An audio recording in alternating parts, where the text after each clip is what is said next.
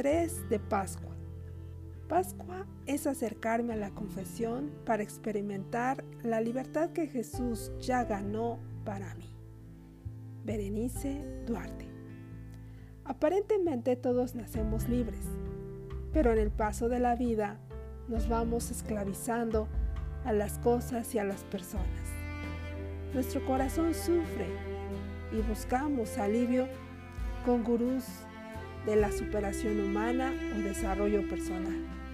O adquirimos cosas, nos anclamos a personas que nos dan cierto placer o seguridad y cada vez estamos más lejos de la verdadera solución. No sabemos o no queremos ver que el alivio está al alcance de nuestras manos. Sí, la confesión. Aquella que hoy se tiene olvidada. No se valora como el remedio para recuperar esa libertad y esa paz interior.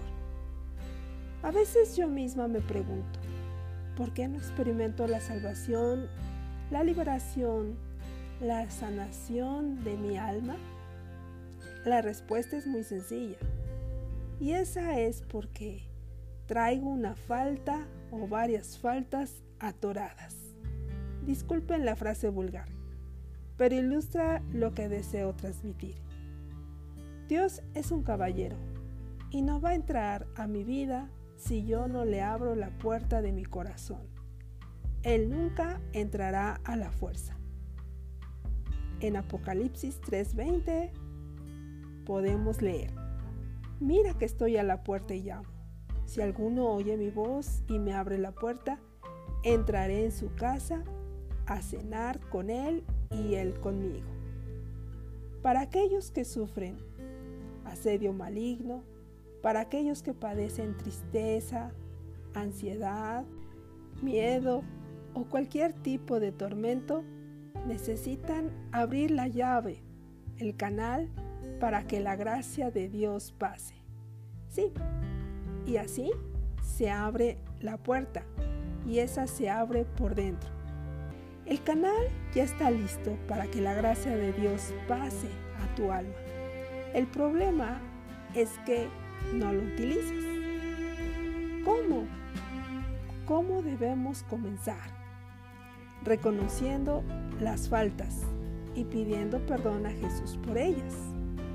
Nadie que esté enfermo del cuerpo puede ser sanado si no se reconoce enfermo.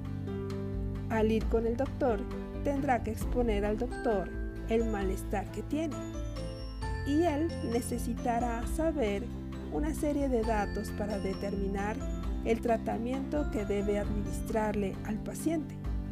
Lo mismo pasa con nosotros cuando acudimos a la instancia adecuada para curar el alma debemos dejar a Dios actuar de la manera que Él ha dejado en esta vida.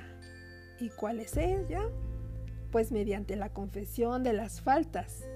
Para ello necesitamos ser humildes para tomar el tratamiento que se nos sugiera.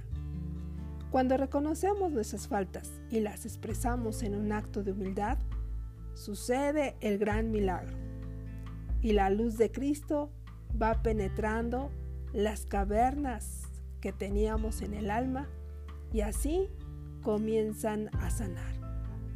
No nos confundamos. Gran parte de la falta de paz hoy en el ser humano son aquellas faltas que traemos atravesadas en el alma. Faltas contra Dios, faltas contra los demás y faltas contra nosotros mismos. ¿Deseas que la luz de Jesús comience a sanar y liberar? Bien, Pascua es acercarme a la confesión para experimentar la libertad que Jesús ya ganó para mí.